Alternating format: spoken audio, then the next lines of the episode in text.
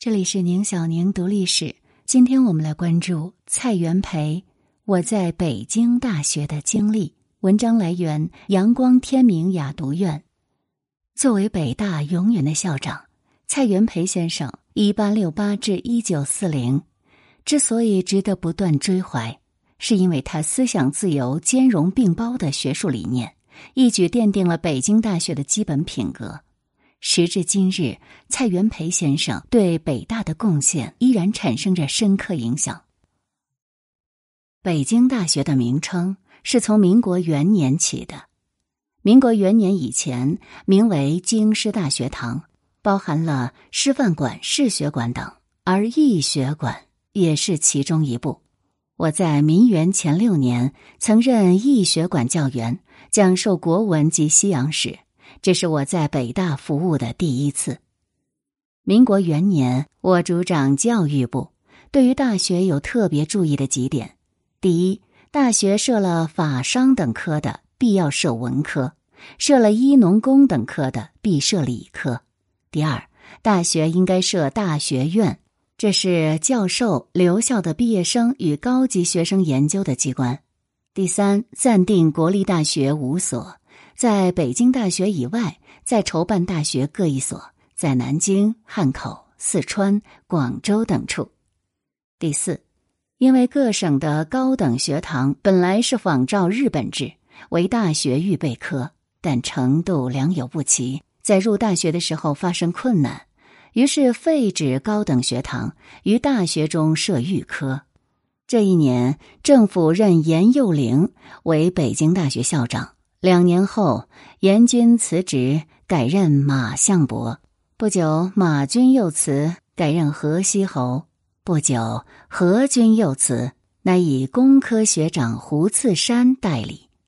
民国五年冬，我还在法国接教育部电，促我回国任北大校长。我回来，刚到上海，有人当中劝我不必就职的很多，说北大太腐败。进去了，若你不能整顿，反于自己的名声有碍。这当然是出于爱我的意思，但也有少数人说，既然知道他腐败，那你更应该进去整顿，就是失败也算是尽了心了。这也是爱人以德的说法。我到底是服从了后者的说法，进了北京。我到北京后，先拜访了医专校长汤尔和。问北大的情形，他告诉我，文科预科的情形你可以问沈尹默，理工科的情形你可以问夏福云。然后他又说，文科学长如果没有定，可以请陈仲甫。陈军现在改名独秀，主编《新青年》杂志，的确可以做青年的指导者。于是取了《新青年》十多本给我看。我对于陈军本来有一种不忘的印象，就是我与刘申书同在《警中日报》服务的时候，刘军曾经告诉我，有一种在芜湖发行的白话报发起的若干人都因困苦及危险而散去了，陈仲甫一个人又支持了好几个月。现在听汤军的介绍，我又翻阅了《新青年》，决意聘请他。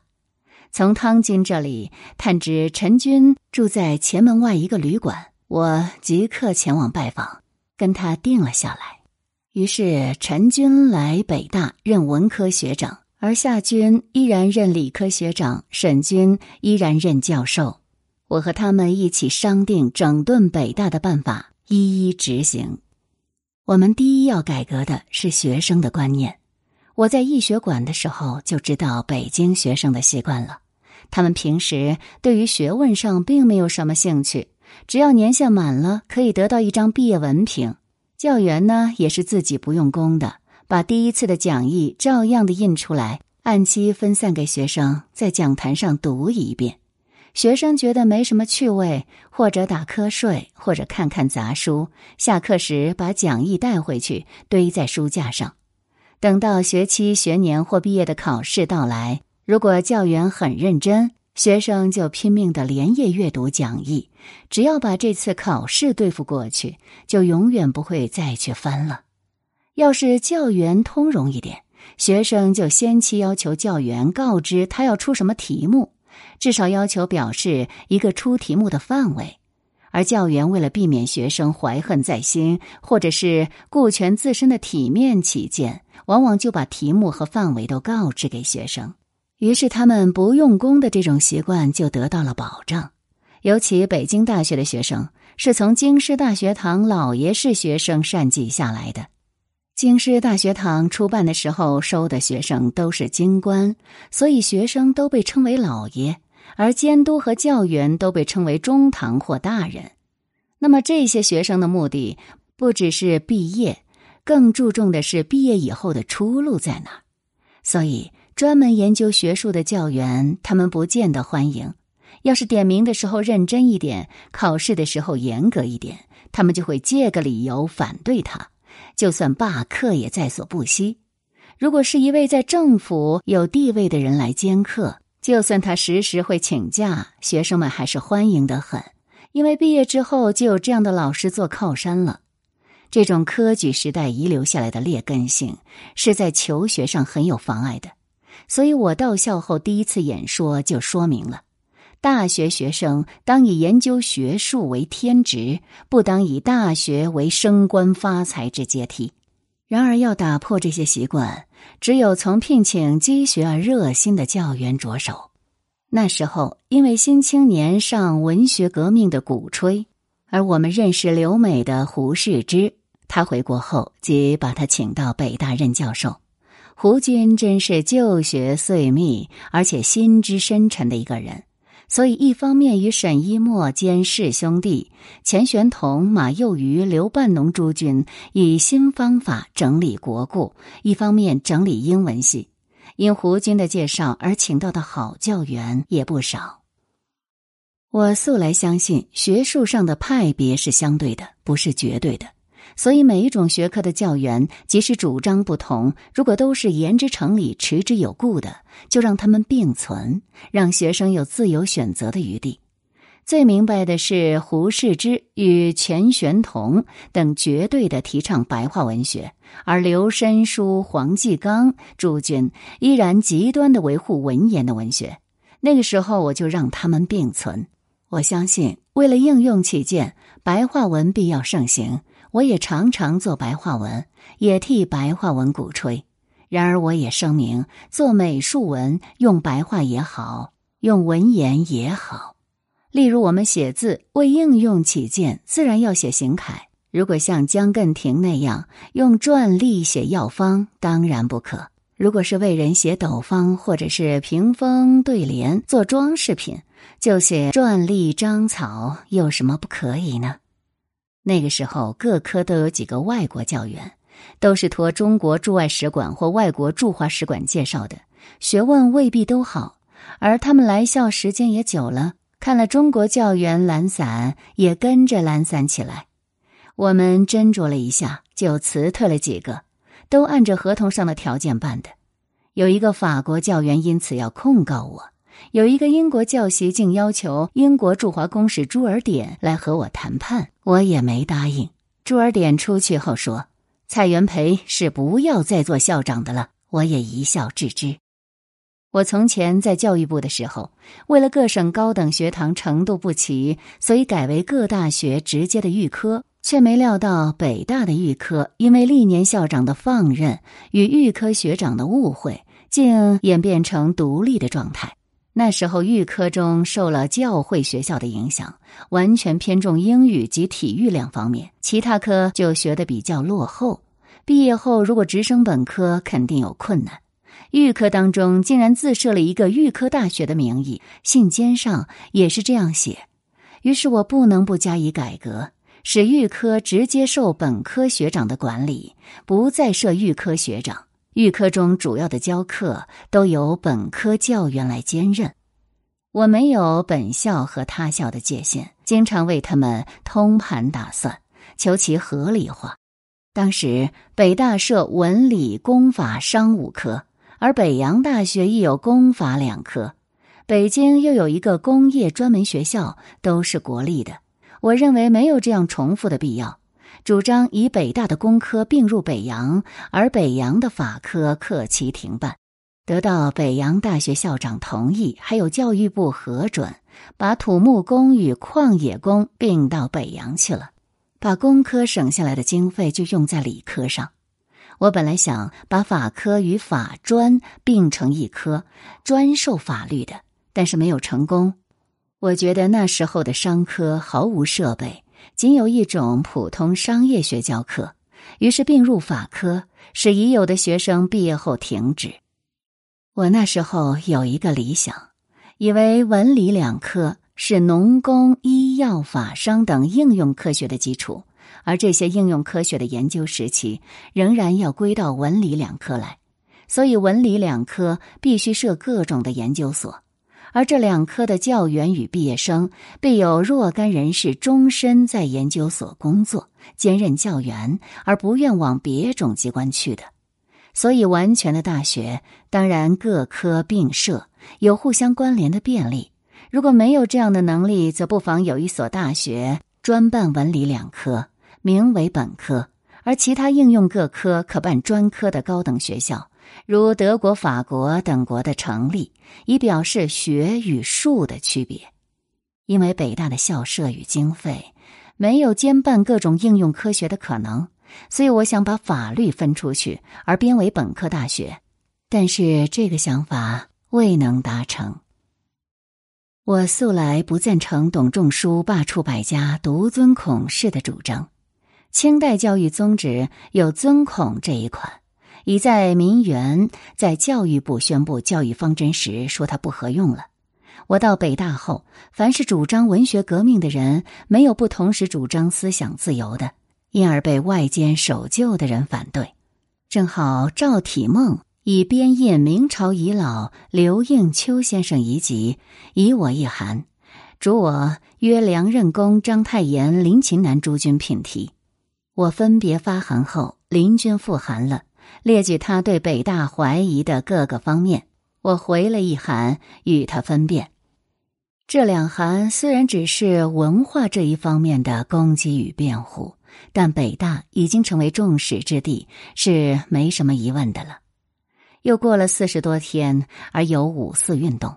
我对于学生运动素有一种成见，以为学生在学校里面应以求学为最大目的。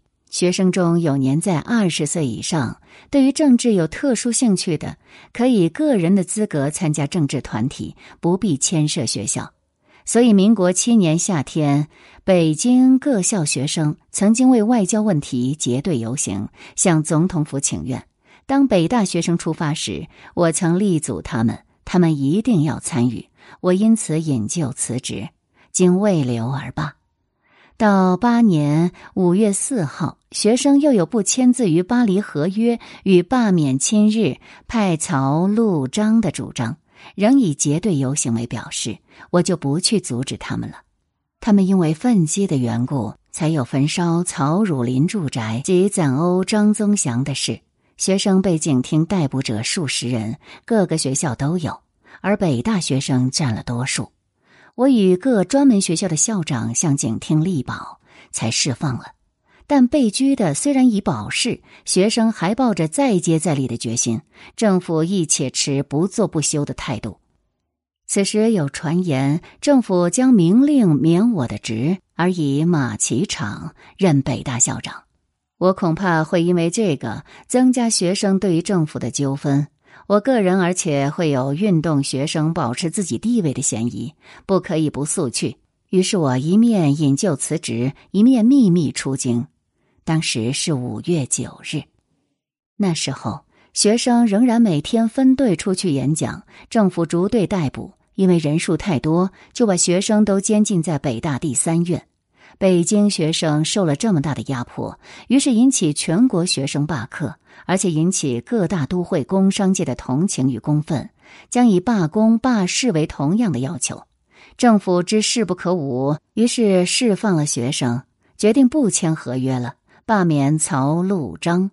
于是五四运动的目的完全达到了。五四运动的目的既达，北京各校的秩序都恢复了。读北大因为校长辞职问题又起了不少纠纷。政府曾一度任命胡次山继任，而被学生反对，不能到校。各方面又都要我复职。我离校时本来就决定不回去，但是因为校务困难，是因为校务以外常常有许多不相干的缠绕，度一种劳而无功的生活。所以在启事上写有“杀军马者道朋儿，民亦劳止，岂可小休？我欲小休矣。”这样的话。但是隔了几个月，学校中的纠纷仍在非我回校不能解决的状态里，我不得已，于是答应回学校。回北大以前，我先发表了一篇文章，告北京大学学生及全国学生联合会，告以学生救国重在钻研学术，不可常为救国运动而牺牲。到校后，在全体学生欢迎会上进行演说，我说明德国大学学长、校长都是每年一换，由教授会公举。校长且由神学、医学、法学、哲学四科的教授来轮值，从来没有发生过纠纷，完全是教授治校的成绩。北大此后也应该组成健全的教授会，使学校绝不因校长一人的去留而引发恐慌。那时候，蒋梦麟已经答应来北大共事了，我请他通盘计划一下，设立教务、总务两处。还有聘任财务等委员会都以教授为委员，请蒋梦麟任总务长，而顾梦渔任教务长。北大关于文学、哲学等学系本来有若干基本教员的，自从胡适之到校之后，生硬气球又引进了多数的同志，所以性质较高一点。预定的自然科学、社会科学、文学、国学四种研究所，只有国学研究所先办起来。在自然科学和社会科学方面比较困难一点。自民国九年起，自然科学诸系请到了丁训甫、严任光、李润章诸君主持物理系，李仲奎主持地质系。在化学系本有王福武、陈聘成、丁树维。而这个时候又增聘了程环熙、石恒清，在生物学系本已有钟宪畅在东南西南各省搜罗动植物标本，由李时增讲授学理。而这个时候又增聘谭仲奎，又整理各系的实验室与图书室，使学生在教员指导之下切实用功，还改造了第二院礼堂与庭园，适合于讲演用。在社会科学方面，我请到了王学挺、周耿生、皮浩白，一面诚意指导提起学生好学的精神，一面广购图书杂志，给学生以自由考索的工具。丁训甫以物理学教授兼预科主任，提高预科程度，于是北大才开始达到各系平均发展的境界。我是素来主张男女平等的。九年有女学生要求进校，但那个时候考期已过，所以把她录为旁听生。到暑假的时候招考，就正式招收女生了。有人问我，兼收女生是新法，为什么不先请教育部核准？我说，教育部的大学令并没有专收男生的规定。从前女生不来要求，所以没有女生。现在女生来要求了，而程度又够得上。大学就没有拒绝的道理，这是男女同校的开始。后来各大学都兼收女生了。我是佩服张石斋先生的。那时候国史馆附设在北大，我定了一个计划，分征集、纂辑两股。纂辑股又分通史、民国史两类，都从长编入手，并编历史词典，聘了涂敬山、张卫西、薛浪先。滕以涵、徐宜孙分任征集、编纂等务。后来政府忽然又有国史馆独立一案，别行组织。于是张军所编的民国史，薛同、徐诸君所编的词典，都因为偏制无多，视同废纸。只有涂君在馆中仍编他的蒙兀儿史，公自保存，没有损失。我本来很注意于美育的。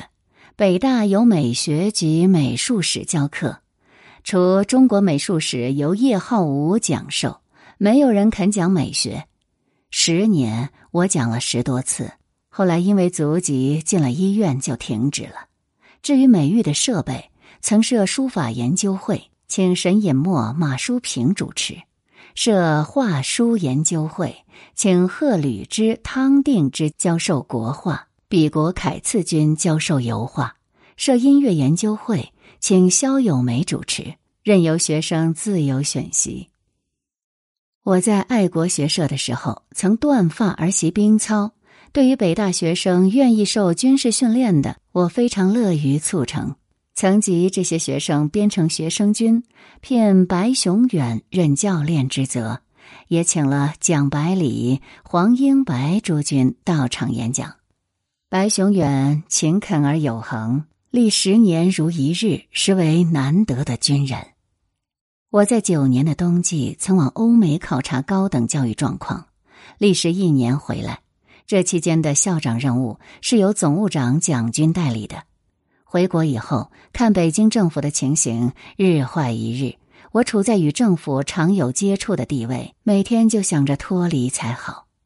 十一年冬，财政总长罗军任忽然以金佛郎问题被逮捕，释放之后，又因为教育总长彭允仪提议重复收进。我对于彭允仪这样的做法。在公益上，认为他是蹂躏人权、献媚军阀的勾当；而在私情上，罗军是我在北大的同事，而且是考察教育时最密切的同伴。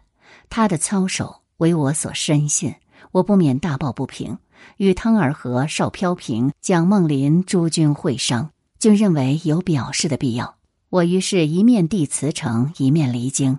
隔了几个月，贿选总统的布置渐渐的实现。而要求我回校的代表还是不绝，我于是，在十二年七月间重往欧洲，表示决心，到十五年才回国。那时候京津间正好有战争，我不能回学校一看。十六年，国民政府成立，我在大学院试行大学区制，以北大划入北平大学区范围，于是我的北京大学校长的名义使得取消。曾记我居北京大学校长的名义十年有半，而实际在校办事不过五年有半，一经回忆，不胜惨悚。